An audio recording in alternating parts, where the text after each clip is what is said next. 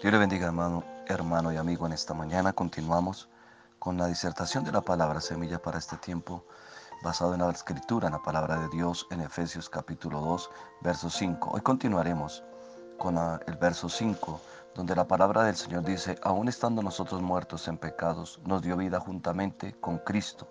Por gracia sois salvos.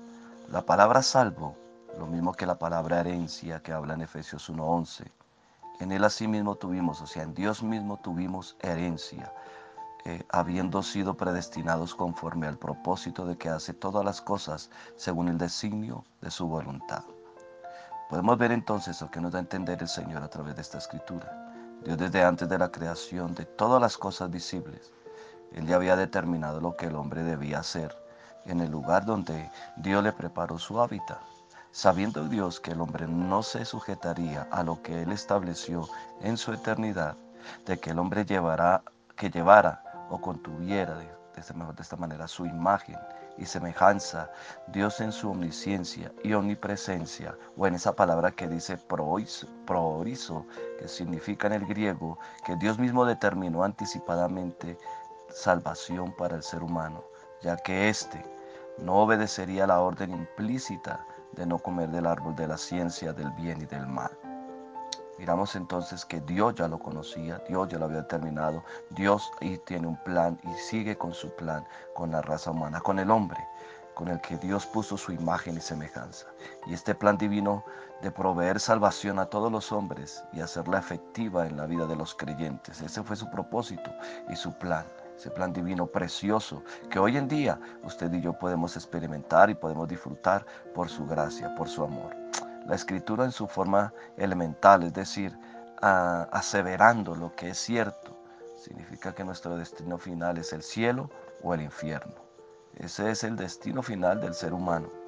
Eso es lo que eh, eh, Dios ha hecho ya predeterminado desde antes de la creación, porque Él en su omnisciencia y omnipresencia lo, lo sabía todo. Y entonces todo ese destino nuestro, cualquiera el que sea, ha sido decidido por Dios. Nuestro destino está en las manos de Dios. Eso es lo, hermoso. Nuestro, nuestro destino está en las manos de Dios. ¿Por qué está en las manos de Dios? Porque el hombre, cuando el hombre fue creado por Dios, Dios determinó de que fuésemos salvos, que fuéramos, que gobernáramos la tierra, que tuviéramos señorío sobre los animales, sobre las aves de los aires, sobre los peces del mar.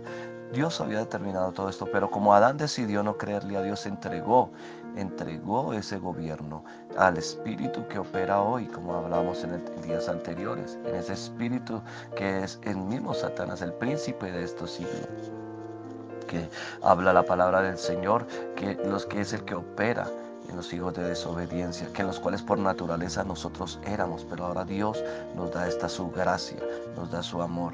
Y por eso esta gran virtud que Dios tiene para con el ser humano, que es su gracia, que es qué preciosa esa gracia, ese amor, ese desborde, ese derroche de amor, como vengo diciendo en estos días, de que Él mismo ha hablado para que llegue a la mente y al corazón del hombre, esa gracia Dios mismo ha hablado de para que llegue a nuestro corazón y a nuestra mente por medio de la fe y la aceptación del sacrificio que Jesús hizo por la humanidad. Por eso en Efesios 2.8 nos dice, porque por gracia sois salvos por medio de la fe. Y esto no de vosotros, pues es don de Dios, no por obras, para que nadie se gloríe. Es por la gracia de Dios que Él extendió esa salvación por medio de la fe que Él mismo colocó en nuestro corazón como dicen Romanos, que la fe viene por el oír, pero el oír por el oír la palabra de Dios. Entonces miramos que Cristo mismo utilizó hombres que le creyeron, escucharon el mensaje de Dios, escucharon lo que Dios es y lo que Dios quiere con el hombre. Y por eso ha venido, sido, ha venido perdón, eh, predicándose este evangelio durante todo este tiempo, entendiendo que Dios es el que hizo todas las cosas por eso dice que por gracia, eso es por gracia, eso es porque Él, él lo hizo de una manera unilateral. No, no, él no lo hace porque Él recibe una recompensa, sino porque nos amó, porque nos amó, porque a Él le plació de esa manera.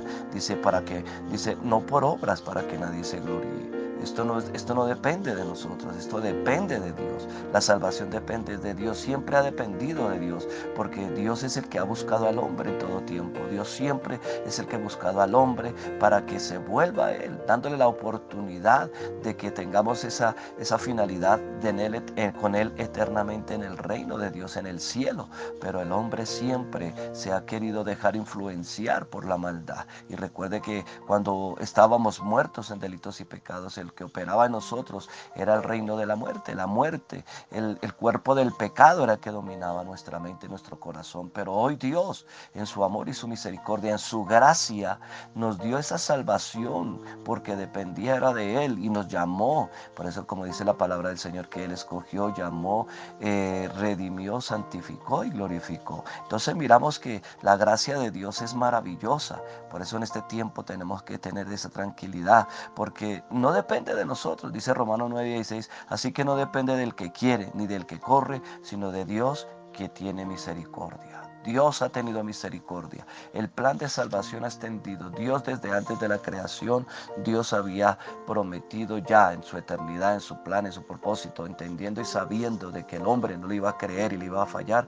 Él mismo dio una solución. Él mismo se proveyó a sí mismo. Él mismo se proveyó para qué? Para que hubiese ese sacrificio. Así como cuando Abraham le dijo a Isaac, Dios se proveerá de sacrificio. Asimismo Dios se proveyó de ese sacrificio para que usted y yo hoy tengamos esa salvación por gracia, por, su pura misericordia, por puro amor, por pura bondad de Dios para con nosotros. Y gracias a Dios porque es por esa gracia y no por nosotros, porque si dependiera de nosotros, nosotros lo único que haríamos era querer y anhelar estar lejos de Él, huyendo como huyó Adán, como huyeron varios hombres, eh, a esconderse de la presencia de Dios. Pero no, Dios ha tenido esa misericordia y esa gracia y nos busca y nos busca y nos llama por medio de la predicación de la palabra.